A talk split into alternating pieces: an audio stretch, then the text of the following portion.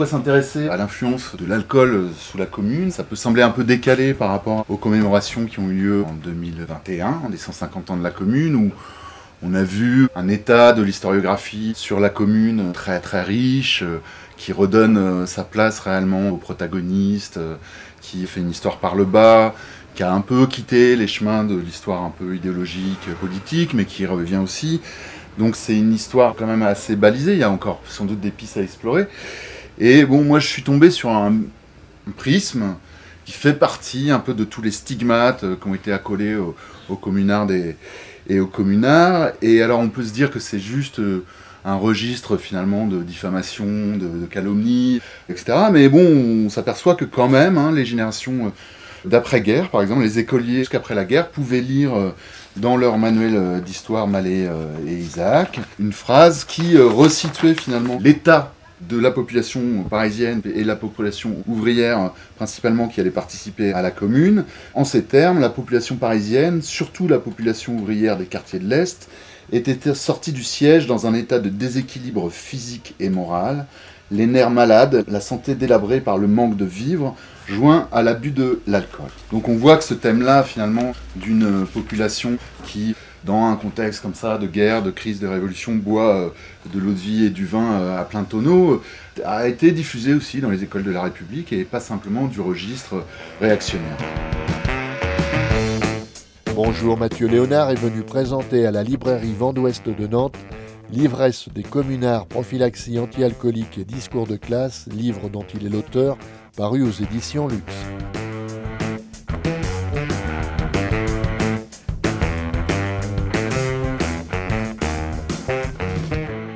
Ce nouveau numéro de Rien à voir, magazine de la rédaction d'Alternante FM, je vous propose une brève interview de Mathieu Léonard, agrémentée de quelques passages de son intervention. Tu es à la fois journaliste et vigneron Oui, je suis né au vigneron depuis 4 ans, dans le Vaucluse, en vin naturel, avec une petite production. Et en complément, je continue aussi à écrire, donc c'est ce qui m'a amené à faire un ouvrage qui est apparu l'année dernière euh, aux éditions Luxe, qui s'appelle L'ivresse des communards, prophylaxie anti-alcoolique et discours de classe 1871-1914.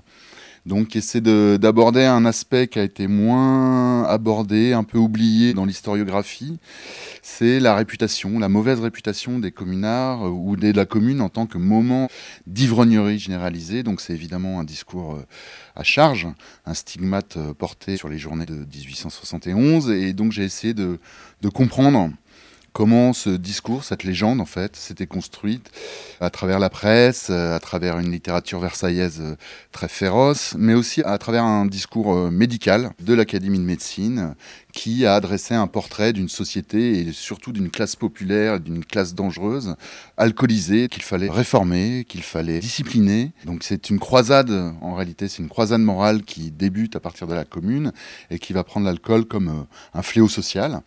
Ça ne veut pas dire que c'est faux complètement. Il y a un moment d'alcoolisation et il y a une inflation de la consommation de l'alcool en France à travers le 19e siècle. Donc je resitue, je recontextualise un peu cette histoire-là en terminant sur la guerre de 14 qui est un autre moment où, l'alcoolisation a servi dans les tranchées par exemple.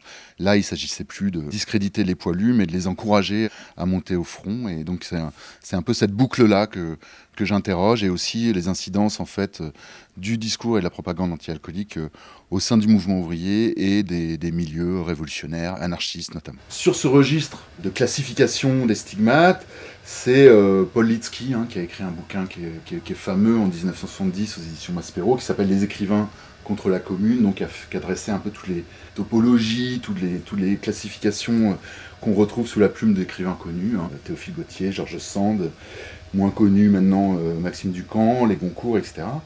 Alors il y a une comtesse, par exemple, qui est oubliée, mais qui, dans ses souvenirs du régime communard à Paris, écrit Bientôt il n'y avait pas moins de 30 000 prisonniers au camp de Versailles, donc elle y assiste vraisemblablement. Rien n'égale l'expression abrutie de ces ivrognes sanguinaires. Maintenant que les vapeurs de l'ivresse se sont dissipées, leur physionomie montre une telle dégradation, un événement si complet que l'on se demande si ce sont là des êtres raisonnables. Les femmes ne manquent pas dans leur rang, elles soulèvent encore davantage le cœur de dégoût et d'aversion cette condamnation morale, elle, appartient à, ce registre d'une littérature versaillaise, souvent réactionnaire, c'est-à-dire monarchiste ou bonapartiste. Les insurgés sont donc diffamés comme des bêtes. Donc j'ai essayé de voir à quel moment dans l'événement, chronologiquement en fait, cet aspect-là est développé dans les récits, notamment dans, dans, la presse ou dans les discussions au Parlement de Versailles. On buvait quoi à cette époque? Alors on buvait, les classes populaires ne buvaient pas des choses excellentes, hein. on buvait euh, ce qu'on appelait du gros bleu, ce qui était un vin souvent trafiqué, pas très alcoolisé, à 8, 10, 12 degrés, du petit gamay. C'était produit d'ailleurs dans la région parisienne en quantité, donc euh, il y avait du, du, mauvais vin, et puis il y a eu le phylloxéra après, donc il y a eu une perte euh, du vignoble français, et puis on buvait aussi, c'est l'arrivée de l'absinthe. L'absinthe aussi qui pouvait être toxique dans les mauvaises liqueurs, mais qui pouvait être de qualité pour euh, les plus riches. Et puis l'eau de vie, la question de l'eau de vie se pose aussi. Et l'eau de vie de grain notamment est considérée comme très toxique. Euh, voilà, il y a aussi une problématique d'altération et de falsification des alcools qui fait que les classes populaires boivent des choses plus dangereuses que les classes dominantes, on va dire. Et qu'est-ce qui poussait à boire? Oui, alors là, c'est tout l'aspect euh, sociologique. Qu'est-ce qui pousse les classes laborieuses à boire? C'est des conditions de travail abrutissantes.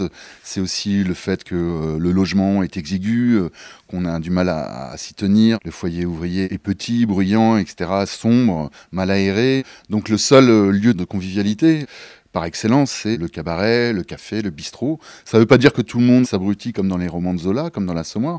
Ça veut dire qu'on y passe, en tout cas, qu'on en discute et que c'est une respiration pour l'ouvrier et c'est un moment de sociabilité où il peut refaire le monde et il peut un peu oublier aussi le poids de son labeur. Ce qui m'a intéressé dans un deuxième temps et ce qui est peut-être moins connu euh, dans l'historiographie sur la commune, c'est le registre médical. C'est-à-dire qu'on voit que l'Académie de médecine, très rapidement, s'empare de ce prétexte ou cette aubaine finalement pour dire oui, non, non, mais tout ça, c'est parce que les classes dangereuses, les classes vicieuses, comme on disait aussi, boivent, se laissent aller à leur mauvaise passion euh, sous l'effet de, de l'alcool et que, euh, après, des fous démagogiques, comme j'ai dit, en profitent et, les manipulent. Donc c'est une façon finalement de dépolitiser l'irruption d'une population euh, sur la scène sociale et sur la scène politique.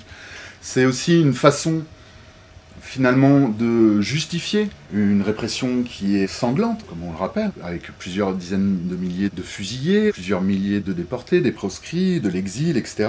Donc c'est une façon en fait d'évacuer les causes réelles, sociales et politiques de la commune pour en faire comme ça une irruption complètement folle, quoi, finalement. Est-ce qu'il y a une spécificité liée à l'époque, l'image de l'ivrogne, ou celle-ci est universelle Je pense qu'elle est universelle, elle est d'abord occidentale, hein, parce que bon, on retrouve aussi euh, dans les guerres la guerre est un moyen de diffuser en fait des modes de consommation. On sait que les guerres euh, sont propices à une ivresse euh, militaire avant, pendant euh, et après, et qu'après cette ivresse-là se répand aussi dans la société. Donc oui, il y a des stigmates qui apparaissent à cette époque-là et les hygiénistes font des classes populaires un stéréotype. On le voit, hein, j'ai cité Zola, on, le voit dans la littérature, mais aussi dans la presse médicale. L'ouvrier est potentiellement une brute avinée. Alors tout ça, ça épargne aussi euh, l'alcoolisme mondain, parce que l'alcoolisme traverse toutes les classes, évidemment, mais comme c'est la classe la plus nombreuse et la plus bruyante et la potentiellement la plus révolutionnaire et la plus dangereuse, on associe en fait euh, l'élément de contagion révolutionnaire à l'élément de contagion alcoolique dans les discours médicaux de l'époque. Je vais après m'appuyer sur des images pour illustrer euh, le fil de ce discours, mais ce que je voulais dire, c'est que ce qui m'a semblé intéressant, c'est de sortir un peu du registre de l'histoire politique euh, à laquelle on a l'habitude, c'est-à-dire la gauche, la droite, la révolution, la réaction, les progressistes, les traditionalistes, etc., pour intégrer des dimensions qui sont très importantes au XIXe siècle, siècle donc des révolutions scientifiques et de la révolution industrielle, c'est-à-dire l'hygiénisme en premier lieu, c'est-à-dire l'hygiénisme qui se pense comme une science de gouvernement et qui veut finalement dicter à tous les domaines, l'urbanisme, l'éducation, euh, l'armée, etc., une façon, des dispositifs sanitaires et sociaux au service finalement bon, bah, de l'ordre dominant, qui est un ordre du capitalisme libéral finalement. Le prisme de l'alcool permet d'entamer une croisade morale pour beaucoup d'hygiénisme à ce moment-là, de discipliner les corps finalement et de euh, moraliser les âmes. D'ailleurs, tout est vu un peu chez ces hygiénistes et chez ces psychiatres sous le registre de la contagion. C'est un siècle qui subit des épidémies, la variole, la tuberculose, la syphilis, etc. Des épidémies et des virus réels, mortels. Mais la contagion est aussi morale, c'est-à-dire la démocratie, euh, la démocratie sociale, le socialisme, l'anarchisme, le féminisme plus tard sont décrits comme des modes, les déviants sexuels sont entre guillemets, sont aussi décrits comme des, des modes de contagion. Et d'ailleurs, Adolphe Thiers lui-même ne s'y trompe pas, puisqu'il écrit peu avant sa mort Les épidémies morales, comme les autres, n'ont qu'un temps. Et il pense ainsi avoir définitivement réglé son compte au socialisme et à la révolution par la répression de la commune.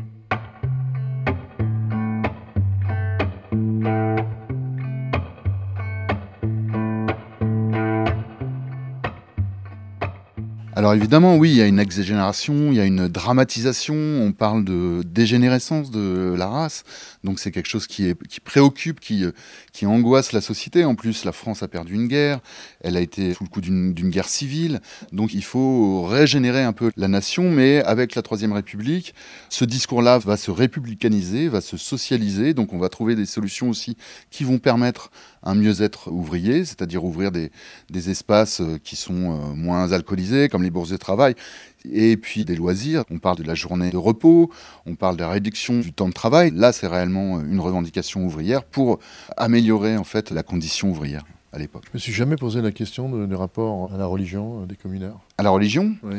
Ils étaient vraisemblablement très anticléricaux. C'est aussi ça qui a contribué à la diabolisation de la population parisienne. Oui, l'Église était du côté de Versailles, toute évidence. Les crises de foi, c'est normal. ça, je suis pas médecin, je pourrais pas te dire. C'était par rapport à la religion. Ah oui, d'accord. je, voulais l'amener comme ça. Bien vu, bien vu, bien vu. Oui, oui, oui.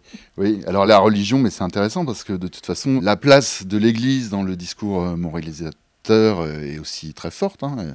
Mais il y a aussi une certaine complaisance parce que alors l'Église déplore que l'ouvrier aille plutôt au cabaret qu'à l'office hein, le dimanche. C'est quand même regrettable, ça fait des oies moins. Mais en même temps, elle participe aussi à cet élan de, moralisation. Mais euh, bon, euh, certains clergés sont connus pour ne pas être avares sur la consommation. On voit que tout évolue, l'hygiénisme se démocratise d'une certaine façon, il se socialise, ce qui fait que ces questions qui étaient portées par une élite au départ vont se diffuser aussi dans la société, notamment dans les milieux ouvriers. Donc ma dernière partie euh, dans le bouquin, c'est de voir comment le mouvement ouvrier qui s'organise avec les syndicats, mais aussi les milieux révolutionnaires comme les anarchistes, vont aborder cette question de l'alcoolisation des classes populaires et finalement vont en partie réintégrer le discours moraliste dans leurs propos, dans leurs théories.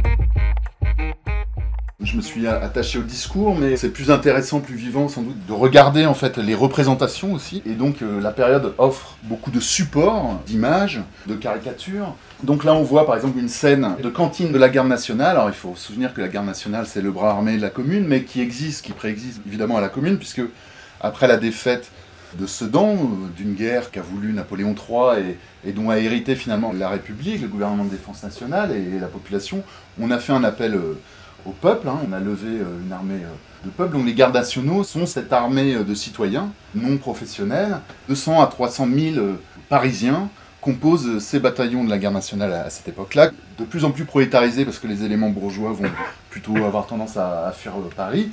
Et puis c'est aussi pour les ouvriers parisiens le seul moyen d'avoir une solde, puisque les activités sont point mort.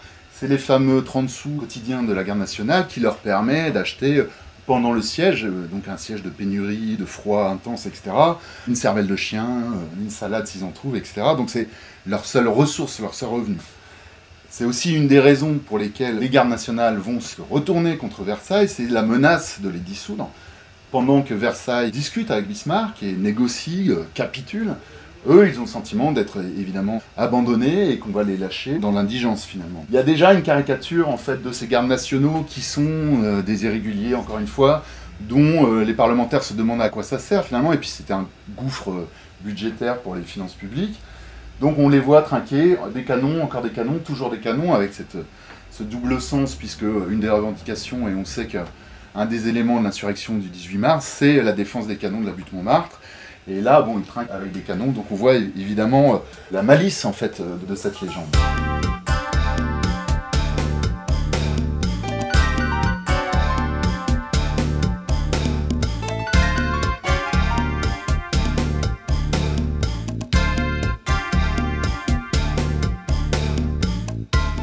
Merci à Mathieu Léonard, l'auteur de L'ivresse des communards, prophylaxie anti-alcoolique et discours de classe, livre paru aux éditions Luxe, pour sa libre participation à ce programme enregistré lors de son passage à la librairie Vent d'Ouest de Nantes. Alors la question c'est dans cet imaginaire, euh, dans cette légende d'une commune ivre, quelle est la part de réalité? Parce que des éléments à charge sont gonflés, exagérés, amplifiés, déformés.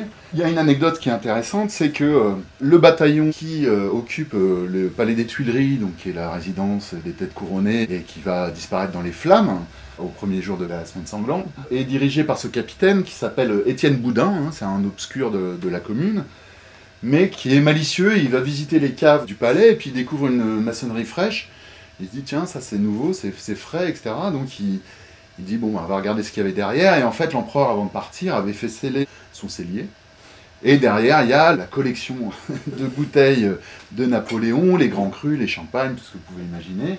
40 000 bouteilles. Donc ce capitaine de la guerre nationale dit bon bah voilà, très bien, on va distribuer, il faut donner du cœur au ventre un peu à, nos gars. Donc il commence à sortir les bouteilles, quelques milliers, quelques milliers, jusqu'à ce qu'un autre officier de la garde nationale l'en empêche et la main sur le sabre en lui disant on n'est pas des voleurs. Donc il y a ça aussi, cette idée que dans toute révolution, il y a forcément un moment transgressif, on veut une prise sur le tas, on se dit à notre tour un peu de profiter finalement, après une vie de privation. Et une transgression, un pillage, tout ça, c'est des choses qui se sont trouvées, mais d'une façon assez euh, classique, euh, assez banale. Et en même temps, la tendance du nouvel ordre révolutionnaire à se vouloir légitime, c'est-à-dire à ne pas vouloir aller dans le désordre.